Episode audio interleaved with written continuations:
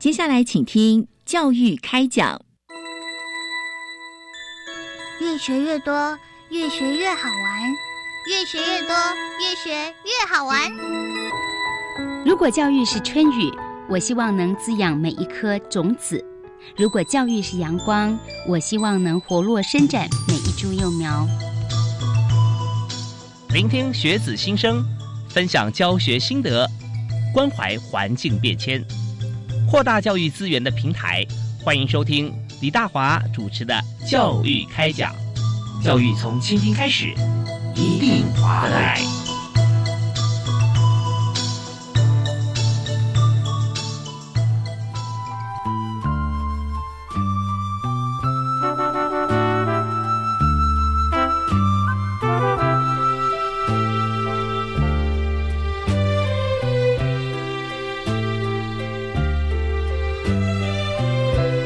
各位亲爱的听众朋友，大家晚安！非常欢迎您锁定国立教育广播电台，收听每个星期一跟星期二晚上七点到八点为您播出的教育开讲节目。我是主持人李大华。我们在今天谈的教育话题啊，呃，会让大家觉得非常不一样。那同样是教育，但是不同的场域、不同的学校、不同的同学。不同的师长在推不同的方案，我们就知道教育的现场它的变数有多少。那么，当然我们最终我们就希望说，教育最重要的主体就是学生啊，他能够呃符合自己的需求，能够学到我们希望他能够学会，以及他自己希望能够学成的一些事情。好，那我们在今天就针对这个主题来谈呃原住民学生科学人才的培育，所以这是。两种不同的身份跟期望，所以在这边我们就要邀请专家中的专家，也就是长期以来在教育现场以及在这个公部门来做服务的校长，现在是台中市立长义高中的校长沈树林沈校长。主持人以及各位听众，大家好，是非常欢迎沈校长哈。那长义高中是在太平，台中市太平区，太平区啊是。那么在长义高中之前，你好像很多的工作经验哈，包含在学校的服务是啊，还有在这个公部门的服务，都跟中部有关系。是，呃，我一直都是在中部服务哈。我原来服务的。学校是国立丰原高中，是。那么在民国一百年的时候啊，我就借调到教育部当时的中部办公室来服务。嗯，经历了我们教育部的啊组织改造啊，所以后来延续一直到一百零四年，我都在教育部国民级学前教育署来服务。所以说，我们听起来经验就非常的丰富啊。除了在教育第一现场哈，在学校里面，同时也包含了政策制定跟政策执行。那么。各学校大概他们的想法，或者说可能会执行上碰到的一些呃状况啊，我们都有经验。那么也可以从这个执行的呃成果来跟现在呃需要做一些这个政策的一些走向配合的学校来做一些说明啊。是对，那这里的经验非常丰富。我们今天谈的原住民学生科学人才培育这个部分，那么就想先谈谈看这个计划来说哈，呃，我们就。就是说，原住民族的同学在这个呃自己的原乡嘛啊，在学校里面，首先我们常常碰到的一些议题就是好像师资不足，就是说到这个部落里面，或者说到这个原乡学校里面的老师，但有许多老师我们看到他非常有使命感。呃，要来教课，但是总是会碰到一些情形，比方说，呃，碰到也许是产假或陪产假啊，要离开，或者说其他的因素哈，要呃离开学校。那这边时候，我们就想说，随时是不是可以补上像这样子的一个师资，就已经是我们在思考的一个议题了。但现在我们特定 focus 在这个原住民。族的学生要培育科学人才，我相信说我们在面对像这样子议题要推行的时候，一定有很多的关键啊，我们要一一去准备好或一一来突破。所以我们想先谈，那当初要设计这个计划哈，是基于什么样子一个缘由？啊，是的，呃，诚如刚才主持人所提到哈，在我们呃原乡的师资当然是流动性比较大，而且啊，通常啊。哦，都会有人才不足的现象。嗯，那么我们对于原住民学生的一个培育啊，最主要的目的就是希望他未来也能够回到他的原乡哦，来教导他们的整个子弟。那我们整个师资会呈现一个比较稳定，而且在教学上面啊，他也有机会啊，能够来贡献他自己的乡里。哦，基于这样的一个呃理念。所以我们就呃邀集了我们现行哈奥林匹亚嗯。训练的师资团队，那包含我们目前呃数理奥林匹亚，包含了台湾师大，还有呃这个中山大学，还有清华大学的团队，嗯那一起啊来为我们这一批原住民学生啊来特别规划打造适合他们的一个科学课程。那我们要让所有在高中阶段的原住民学生都有机会来参与，来培育他们，来提高他们的兴趣，甚至呢能够有一些些成果。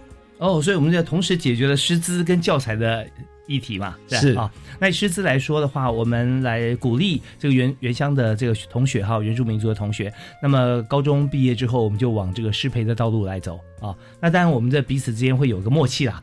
啊，或者我们有一个共同的目标，就是呃，毕业之后取得教师资格，我们第一个第一步就是回到我们自己家乡嘛，是不是？当然，这个是更广了哈，就是说我们培育啊原住民人科学人才，哦，那回乡服务当然就是其中一种哦。那当然，大家想到回乡服务，就是呃回乡来教导呃他们的这个小朋友子弟啊，就是以老师为主。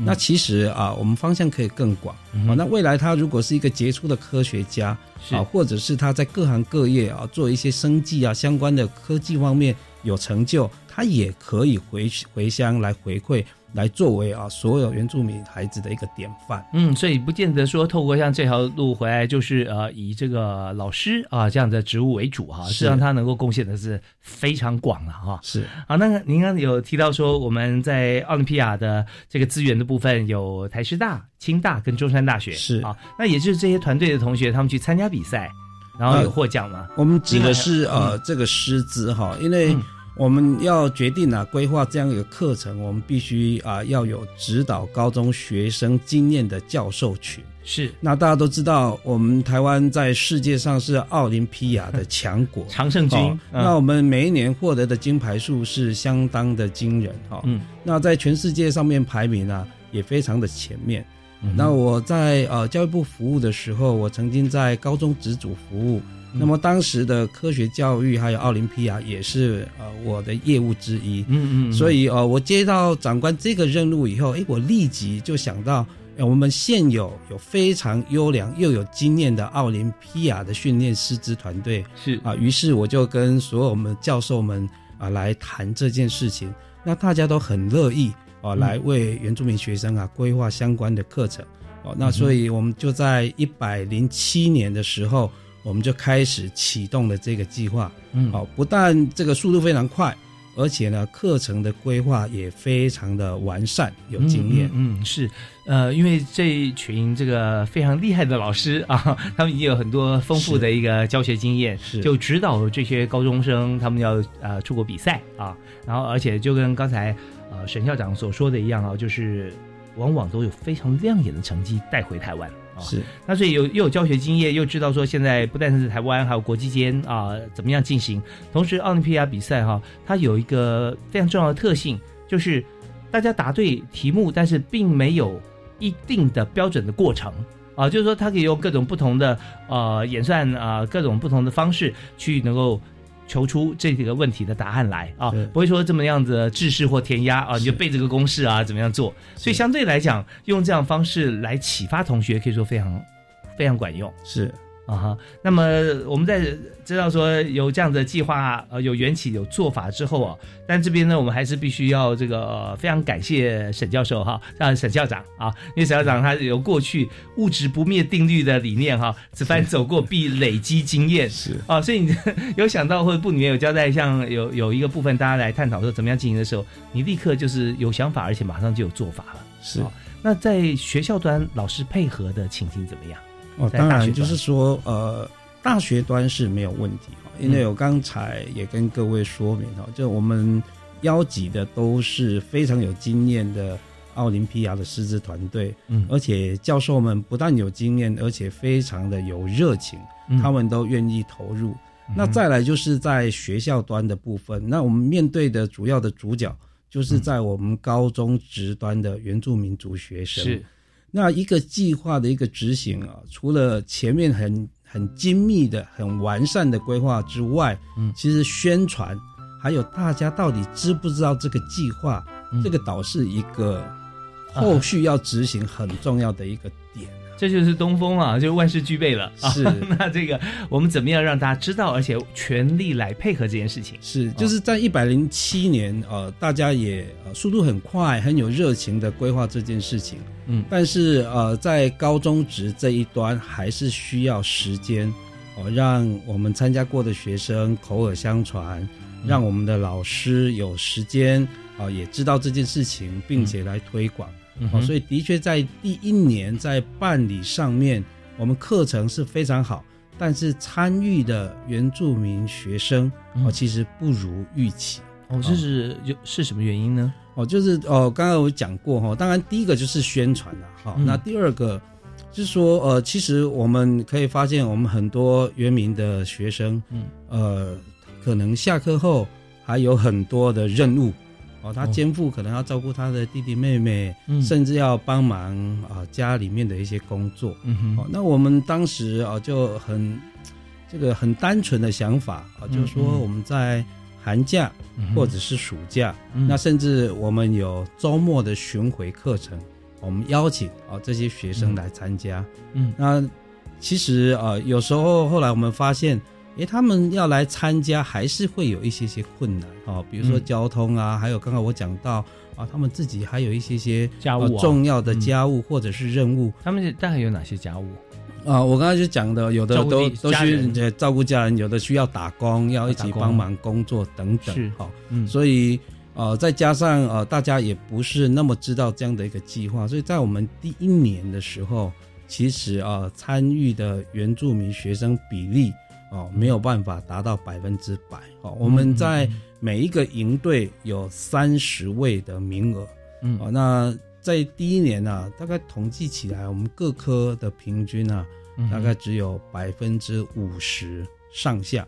哦，那哦大概有十五人左右这样子。对，那有的有的科目，呃，这个我们同学比较有兴趣，哦，就嗯可能会比较多人，大概会偏十五人以上。啊、那有的科目啊、本身啊就比较冷门，比如说在数学或者是物理方面，嗯。哦，那学生的接受度本来就比较没那么高，嗯那可能他就会荡到十五个人以下。嗯嗯嗯。那这个的确是我们在初期哦面临的困难嗯。哦，尤其这个经费哦都是来自呃原住民啊、相关的经费了哦，那就是原民会啊，哦，原民会还有我们教育部的原民组，好、那是。是当然就是要用在原住民学生的身上。没。错，那我们在设计了一个呃营队三十位，那只来十五位，那所有的包含了我们的住宿，还有我们的整个实验器材都准备好了。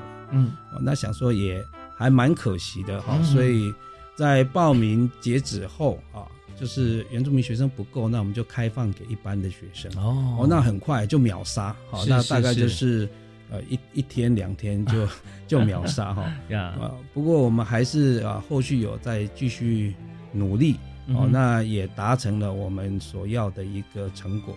哦，好。那么我们在这段过程当中，我们就要说努力是真的是没有一天是停止的，而达到什么样的成果，我们稍微休息一下，听段音乐回来之后呢，继续请在全力执行原住民族学生科学人才培育计划的沈树林校长啊，稍后再跟我们详细的来说明。好，休息一下，马上回来。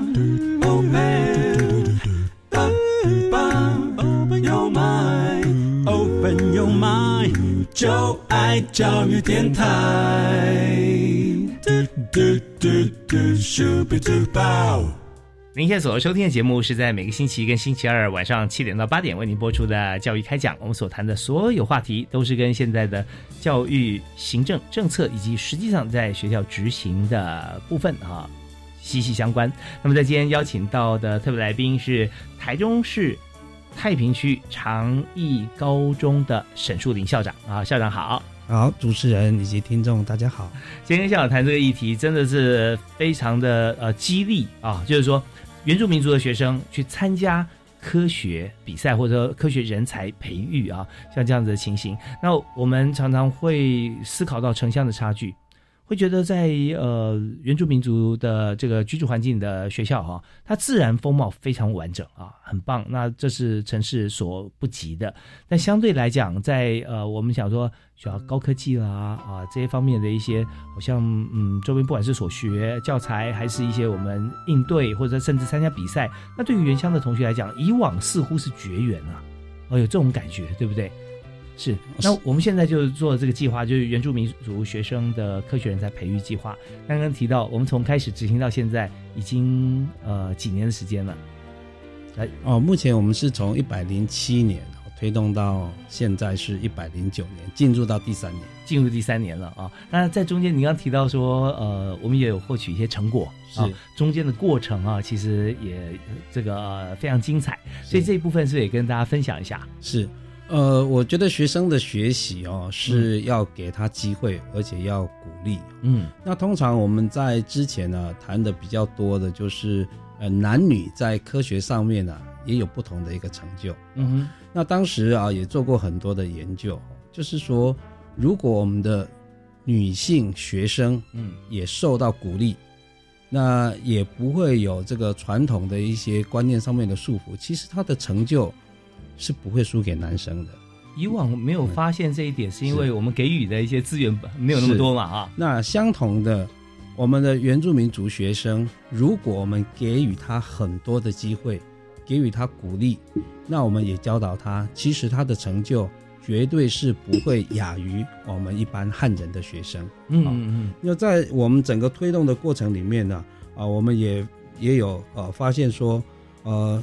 当然，第一个需要时间了哈。那第二个就是需要知识的一个累积。我这边举一个例子哈，就在我们生物科呃的整个呃原民科学人才培育，在一百零七年到一百零八年的时候啊，我们也有高雄女中的李吕怡轩同学哈，他是台湾族的，还有陈孙千余同学是布农族，他就以植物与不同浓度胶虫色素的实验啊为主题。他也获得了一百零八年度的小论文的生物科甲等，还有我们台中女中的曹婉柔同学，她是赛德克族的，她是以呃蝶豆花的水萃液的细胞毒性研究作为主题，也荣获一百零八年的小论文的生物科的甲等。哇！就是真的，刚才我们听他这个小论文的题目啊，都觉得说好厉害哦。是不止如此哈，就是我们刚才讲到的这一组，我们高雄女中的吕玉仙同学，还有陈孙千余同学，他在今年，也就是我们的一百零九年啊，以逆来顺受植物在色素逆境下的生存之道为主题，也荣获啊，在这一次本届高雄市分区科展植物组的第二名。哇，真的优秀啊。啊，我想说这个呃例子都可以是证明说啊，学生我们只要给他机会，给他培育，他都可以啊达到我们所期望的一个成果。是我相信现在很多听众朋友在收音机前面听到像这样子的一个成果成就哈，都会想说，哎，他是呃中间教学教法啦哈，或者指导方面有没有一些像是类似像模组或者教材，我们也可以运用在很多其他的学校啊。当然我们也听到呃有许多包含是原住民族的同学啊，那他们呃所在的学校也是非常指标啊，数理资优啊，像这些方面，就是说就想到原先其实这方面哈就已经具有相当的实力。那在予以辅导的话，更加发光发热啊！所以我们想说，那除此之外，我们是不是也可以用不同的方法，去在不同的学校里面啊，然后让大家可以产生兴趣，进而可以去呃进行研发，进行这个比赛啊？是的，这个呃也是我们团队也在思考的一个问题啊。嗯那因为科学人才的培育不是说，呃，一个暑假或者是一个寒假。嗯。哦、甚至说哦到高中啊才来培育啊，哦这个是必须长期累积哈、是，所以我们目前的课程分成两类啊，嗯。第一类最主要是比较偏向科普，嗯。也就是来提升学生的一些兴趣。是。哦，有很多学生他可能从来都没有去关注过，甚至没有动手去做相关的科学实验。嗯那我们在呃师大，还有呃清华大学，还有啊、我们呃中山大学的团队哦，在各科里面，它都设计了各式各样的一个哦不同的实验。各哦。科是不同科目里面，对我们目前呃在呃第一年以及第二年的时候，我们总共有数理科目。嗯。哦，那就包含了数学、物理、化学、资讯，还有生生物啊、嗯地球嗯科学。是。哦那总共我们有六个科目啊，来进行这样的呃营队嗯哦，就在寒假以及暑假，我们个别都会举办一次营队。嗯那在礼拜六的周末的课程，我们会跟各校来联络，依照各校的一个需求来办理周末的巡回。嗯好，那在在这样的一个课程啊，刚开始我们在设计的时候，呃，就比较没有去分呐、哈、那可能有的同学本身基础就很好，嗯嗯。那有的呃同学啊，可能是基础稍微不足，那我们一起上课比较没有办法得到我们要的成效。嗯那就诚如刚刚呃主持人所提的哈，所以我们在去年啊，在召开检讨会以后，我们就将课程啊分了两类，嗯。哦，一类是比较偏向科普、比较基础的科学，是。哦，主要引发学生的兴趣。嗯。那另外一类，我们就会哦挑选本来有基础的学生，嗯让他来参加竞赛。哦，就像我们刚才讲到高雄女中还有台中女中的哦这学生啊，本来大家听到这两所学校，它有就有相当的学术基础。嗯哦，我们针对这样的一个学生哦，再来进行啊论文或者科展个别的一个教导啊，我想更能够得达到我们所要的成果。所以呃，现在沈校长、沈树林校长啊所谈的这个部分啊，就是针对科学竞赛或科学的学习啊，完全是因材施教。是啊那因材施教不不表示说现在我们区分成两种教材，那么学呃比较基础的教材的同学，他未来都会进行比较基础的这个呃合作啦、比赛啦，他其实只要入门，他就可以随着他自己的兴趣跟能力，或者说他的时间呃钻研，他可以一直往上面无限的发挥。是啊那当然，我相信这边哈也有一些故事跟例子。那我们这边也要稍微休息一下，稍后回来呢，我们要请沈树林校长跟我们来谈谈实际上执行的情形啊，也给大家所有的学校的老师、校长还有家长们哈，甚至同学来做一个全面的了解。好，我们休息一下，继续回来谈。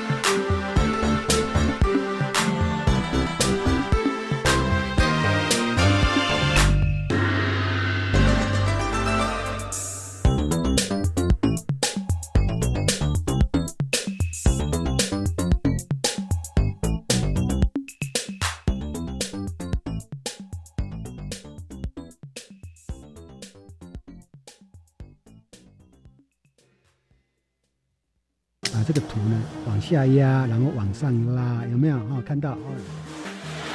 这边磨的时候要小心一点，因为砂轮机是非常利的。薪火相传，梦想起飞。我是陈凯，我是小莹。选技职，好好读，有前途。技职南海，创造光明就业路。欢迎每周二的晚上六点零五分收听《技职最前线》，一起在空中更靠近技职教育。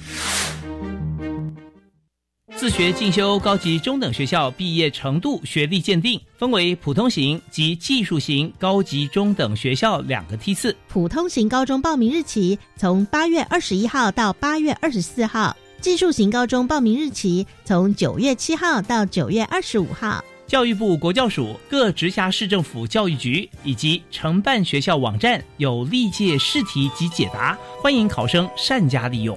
以上广告由教育部提供。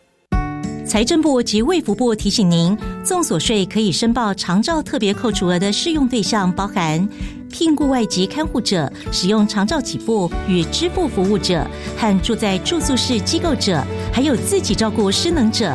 只要没有达到排付标准，每人每年就可以定额扣除十二万元，也可以拨打零八零零零零零三二一或一九六六专线咨询。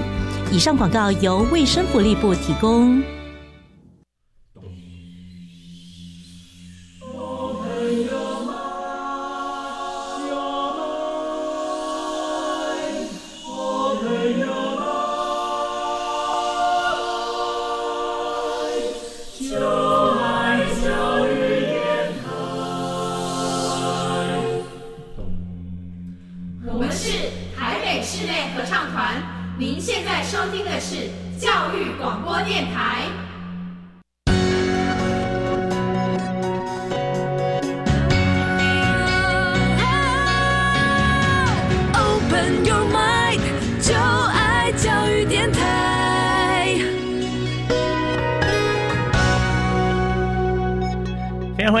持续锁定国立教育广播电台。我们现在节目是教育开讲，星期一跟星期二晚上的七点到八点钟。那么今天大华为您邀请的特别来宾所谈的这个题目啊，非常重要。呃，是最主要。是原住民族的学生科学人才培育啊，在整个计划里面，中间有一位灵魂人物，现在就坐在我们录音室里头，就是台中市太平区啊长义高中的沈树林校长啊，校长好。哎，主持人还有各位听众好。对我们谈到原住民族的。科学人才培育这一部分啊，我们把这一整句哈划分开来，好像原住民族学生啊，你有你有教很多原住民族学生，然后科学人才啊，那这边你也是啊参与很多哈，那人才培育整个计划你又在其中参与和负责，所以呃在中间有。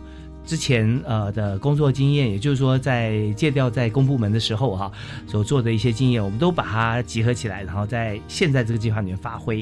所以我们刚刚有听到您提到，在这个不同的学校，有时候我们这个同学可能他的基础比较不一样，我们就给他比较优质的啊呃教材。那有些是属于入门级的同学，但非常有兴趣，我们就给他另外一种教材。但最终呢，我们都希望说。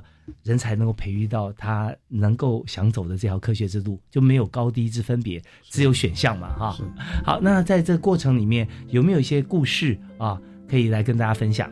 啊，是的，呃，其实，在整个执行的过程里面呢、哦，就刚开始真的是最困难哦。嗯，那刚开始要把讯息让所有的学生知道，这件的确是一个不容易的事情。嗯哼，哦，所以我们团队也花了很多的时间。我们到北中南，嗯，都来进行啊整个课程上面的一个讲座，OK，、哦、而且课程的介绍，那我们邀集所有高中职的老师，嗯，哦，就到我们呃所举办的定点啊来做一个说明会。那后来发现呢、啊，这样子还不够，那我们又做了海报，又寄到各个学校，嗯、希望学校也帮我们张贴。嗯、那结果发现啊，好像执行上面还没有达到我们的预期，嗯，所以。呃，我又到分区啊，来邀集各个分区的校长来一起座谈。啊、那一个学校里面，如果校长能够很重视来推动，当然就更容易执行。是哦，那最后我们找校长以及教务主任一起来，嗯哎，果然这个就已经啊达到我们参与的学生啊七成以上哈、哦。那当然到今年啊一百零九年。哦，我们呃，因为今年也疫情的关系了哈，所以我们今年先办三科。哦，就是办化学、生物还有地球科学，本来是有六科嘛，哎，本来是六科哈、嗯。那因为人数的关系哈，那今年又有疫情，所以啊，我们当时是在二月啊嗯，二月初就办了哈、那我们也是啊遵守的啊中央疫情指挥中心所有的一个规范，对，我们都顺时钟了。是，那也办得非常的顺利哈，那学生也啊学习的非常有趣哈，这是整个第一个在招募的过程里面呢哈，嗯那再来整个课程啊，因为我们设计了很多跟原住民学生啊有关系的，比如说哦，在原民的智慧里面有很多哦，比如说啊药草啦、植物方面啊。嗯那甚至啊，他们也有很多的科学啊，比如说啊，在狩猎啦、制作陷阱各方面的一些知识，都结合我们现有的一些课程。那我们也邀集了呃这个原住民籍，那目前也是啊具有相关专业知识的啊博士生，也一起啊来教导我们所有原住民学生。好，那整个互动上面很热络。那在生物科里面啊，也有我们我刚才也跟各位报告，我们一百零七年就开始来办这个活动。那一百零七年参与过的学生，他在一百零八年他又来报名。哦，他会觉得兴趣了 啊是他觉得他非常有兴趣啊，继续学。那因为我们的课程设计啊，啊，其实啊有少部分会有重叠啊，嗯哈、那重叠的部分呢，我们这个生物科老师也觉得非常好，就邀请他来担任助教，对小老师啊担任小老师。好、那他也非常有兴趣。那结果啊，哎，我们发现啊，学生来教导学生啊，嗯，整个效果哎比老师教导学生啊还来一个更高，他们也更能够融在一起。更能够翻转教室啊。是哦对，那我们知道说，在这个教学的过程里面，老师用自己过往的经验跟现在最新的一些诠释方法，那来跟同学上课，确实我们就有起一个这个教学带头的作用。但是呢，怎么样能够更快一点啊？好比说，的同学之间他们有共同的语言、共同的学习生活经验，那他举的例子、比喻，可能更让同学有感。那这时候就会让同学激发起更多的学习兴趣啊，更高昂了。是在我们营队的部分呢，其实哦，最主要就是要提升学生的一个学习兴趣的。嗯哦，就像在我们地球科学，我们也安排了很多的一个户外的采集。嗯哦，甚至到阳明山哈，或者是其他的一些海岸啊，嗯我们也做实地的一些勘察。嗯那也到天文台、到气象台啊，学生都展现高度的兴趣。嗯嗯而且这一些呃课程的安排啊，呃，的确啊，平常我们也不容易接触啊，也不是是说我们一般学生啊要去就去哈。嗯嗯那当然也要趁这一个机会啊，由我们的地科哈台师大的地科教授啊来帮我们做这样的安排，所以课程是非常的多元。不过我们这边也是有定定定我们的这个目标的同学，就是原住民族的学生，是。对，所以就专门针对这原住民的民族的孩子啊，我们开设了很多像这样子户外教学的课程啊。那相信很多他本来坐在旁边的同学很羡慕，你要去哪里？哦，我要去天文台啊。啊，其实呃，这个的确，诚如主持人所讲的哈，学生之间的口耳相传，嗯，啊，比你任何的一个呃这个宣传的这个海报或者是老师的广告还来得更强哦。嗯嗯所以我们在呃今年一百零九年哈，就是在二月份啊，我们举办的这整个营队啊，有三科百分之百啊都是原住民籍的学生来参与，也归功于在我们一百零七年、一百零八年参与过的同学。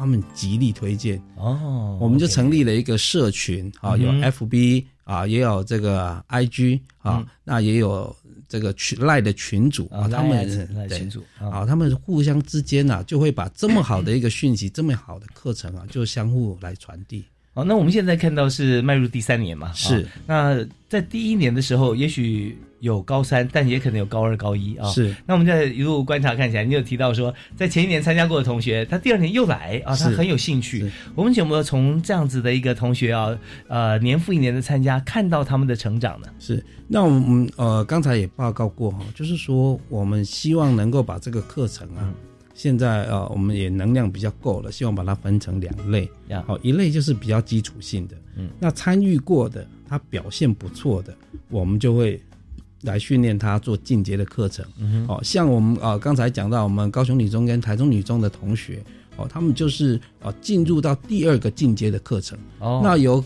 教授啊、呃来指导。那我们锁定像这样子啊，他学术基础比较强的学生，哦，那我们就是不是只限于寒假或暑假，我们就是平常就是跟这些学生有互动，是。我们教授们就会跟他定期的约时间，那甚至啊一段时间他会到实验室里面啊来做相关的一个科学操作、科学训练。嗯，所以这边很多教授都会觉得说，虽然他只有高一、高二啊，够只有高三，但是感觉起来好像跟他的研究生都可以互相来合作了，是。啊，因为他们所经历过的这个实验呐、或者说已经有些专有名词的共同语言呐、啊，是。都已经这个呃沟通无碍。是。那这边就是跟子瑜在高一开始，他就已经进入我们这个计划。对，好，那我在接下来我想请教，就是说这个计划哈，它的时间期程有多长啊？它是在什么时候？你刚刚提到说在假期啊，还是在什么时候他来参加呢？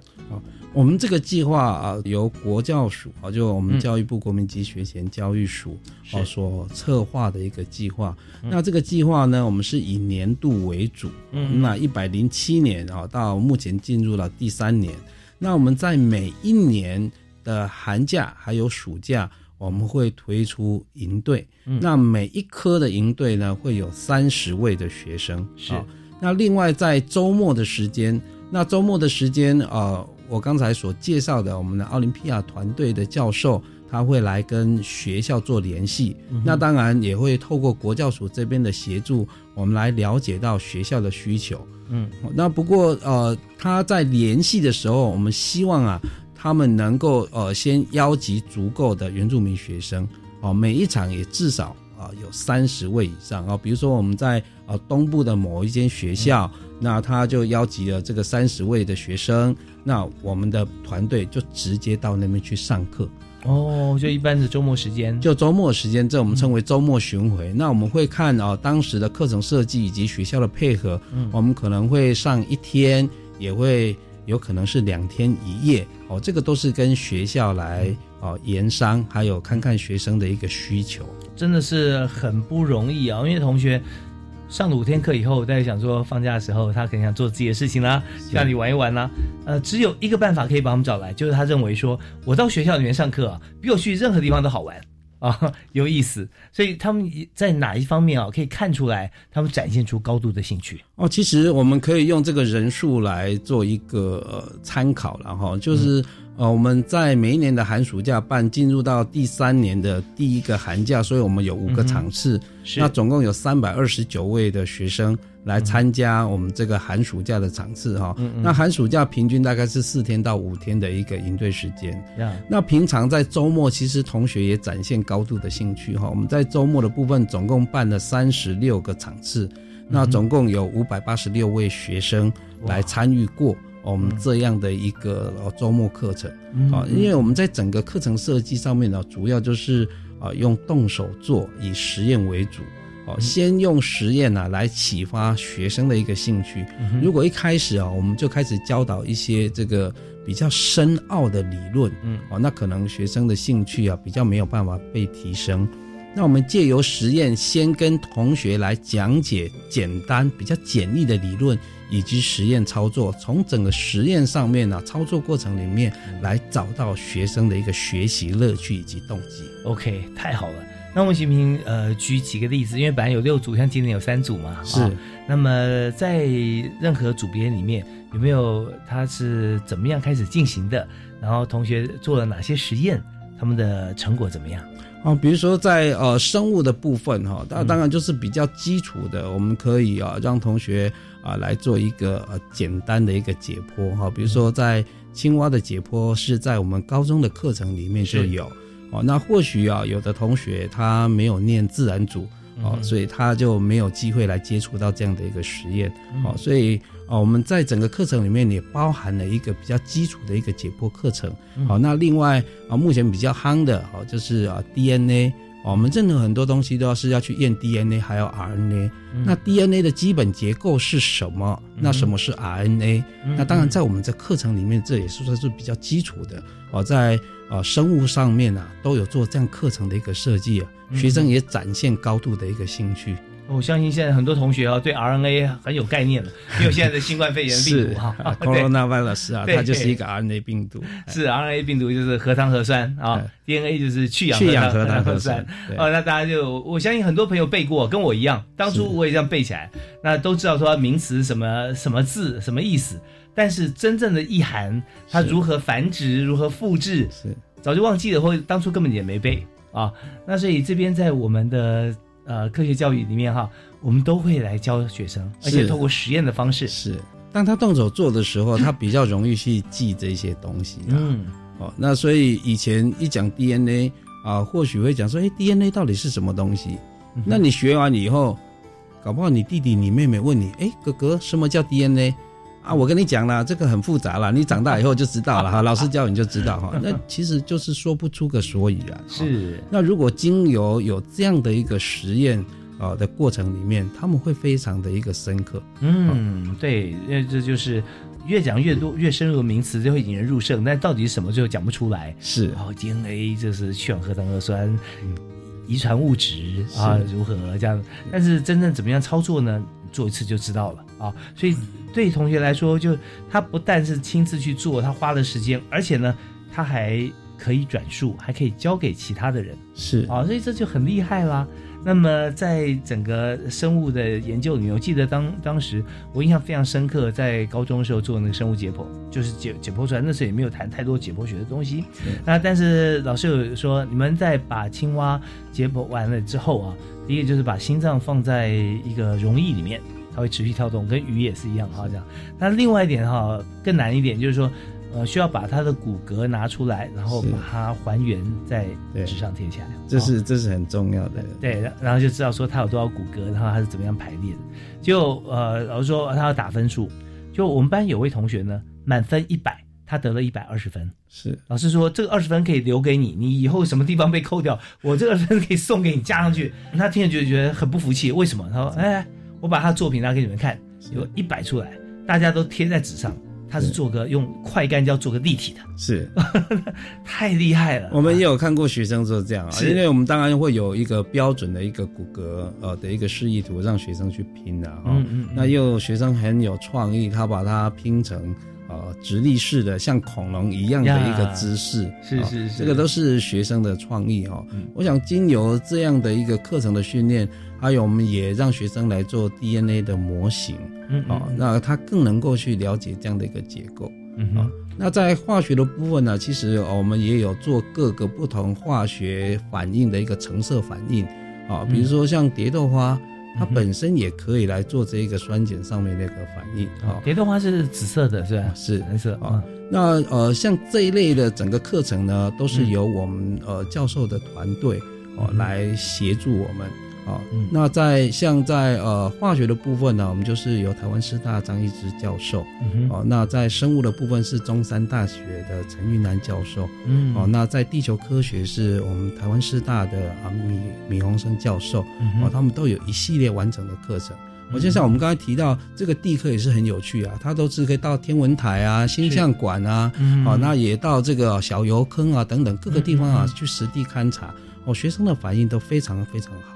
OK，那我现在还有个问题想请教哈，就是说，当我们带给同学这些知识，然后同学就了解了以后，然后也在实习啊、实地现场啊、走访啊、户外教学，也觉得很有意思。那么老师会教给同学什么样的功课，或者说同学要做什么来展现他对于这个科目的了解？看老师，有的老师会指定一些题目要让同学来回答，哦，就是在你整个观察的过程里面，或者在整个实验结束之后。你要回答这一些题目，那晚上啊都是由老师来亲自批改，那第二天早上好就会再跟同学来公布相关的一些答案，哦，所以老师们的确是非常的辛苦。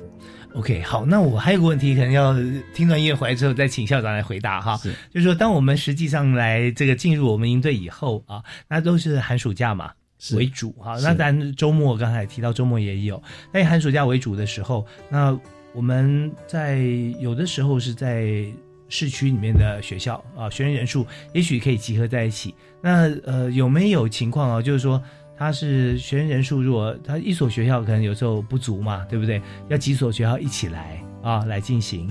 那么它是如果是这样子的话，有没有一些好像食宿的问题啦啊，或者说我们是怎么样来满足啊不同城乡差距的同学都能够一起加入而不受影响？好，我们休息一下，继续回来谈。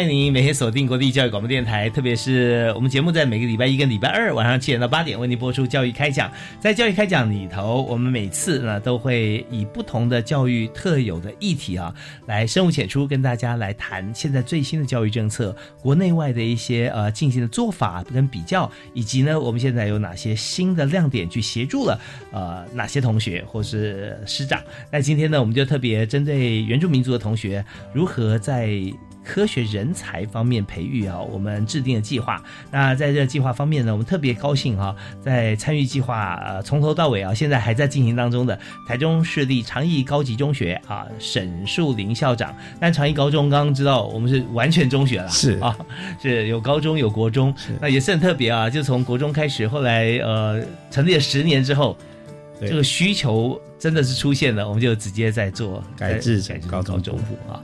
好，那呃，我在上阶段也请教一下沈树林校长，提到说，我们现在针对原住民族的同学啊，那他们要在假期就寒假暑假来参与的时候啊，我们的营队就说我们呃也可以请大家上网来看。那我想先请教校长哈、时间有多长？那么呃，我们的食宿是不是都要在这个学校里面，还在什么地方啊？那怎么进行？是啊，我们这整个活动是由教育部国民级学前教育署啊原民特教组啊所规划的整整体的一个活动。是那经费完全都是由教育部啊来支援，嗯所以参与的所有学生食宿都全免。那在交通的部分呢，我们有定点的呃这个嗯接送哦。我想这个哦学生也可以去免除这整个呃舟车劳顿上面的一个交通的一个安排的烦恼。嗯那食宿的部分呢，其实呃，根据我们参与的学生的一个反应呢，都吃得非常好。那尤其在晚上啊，也怕同学们啊会肚子饿，所以啊，在我们的学生宿舍里面啊，也准备了很多的饼干啊、嗯泡面啊，都让学生啊能够来满足他们的需求。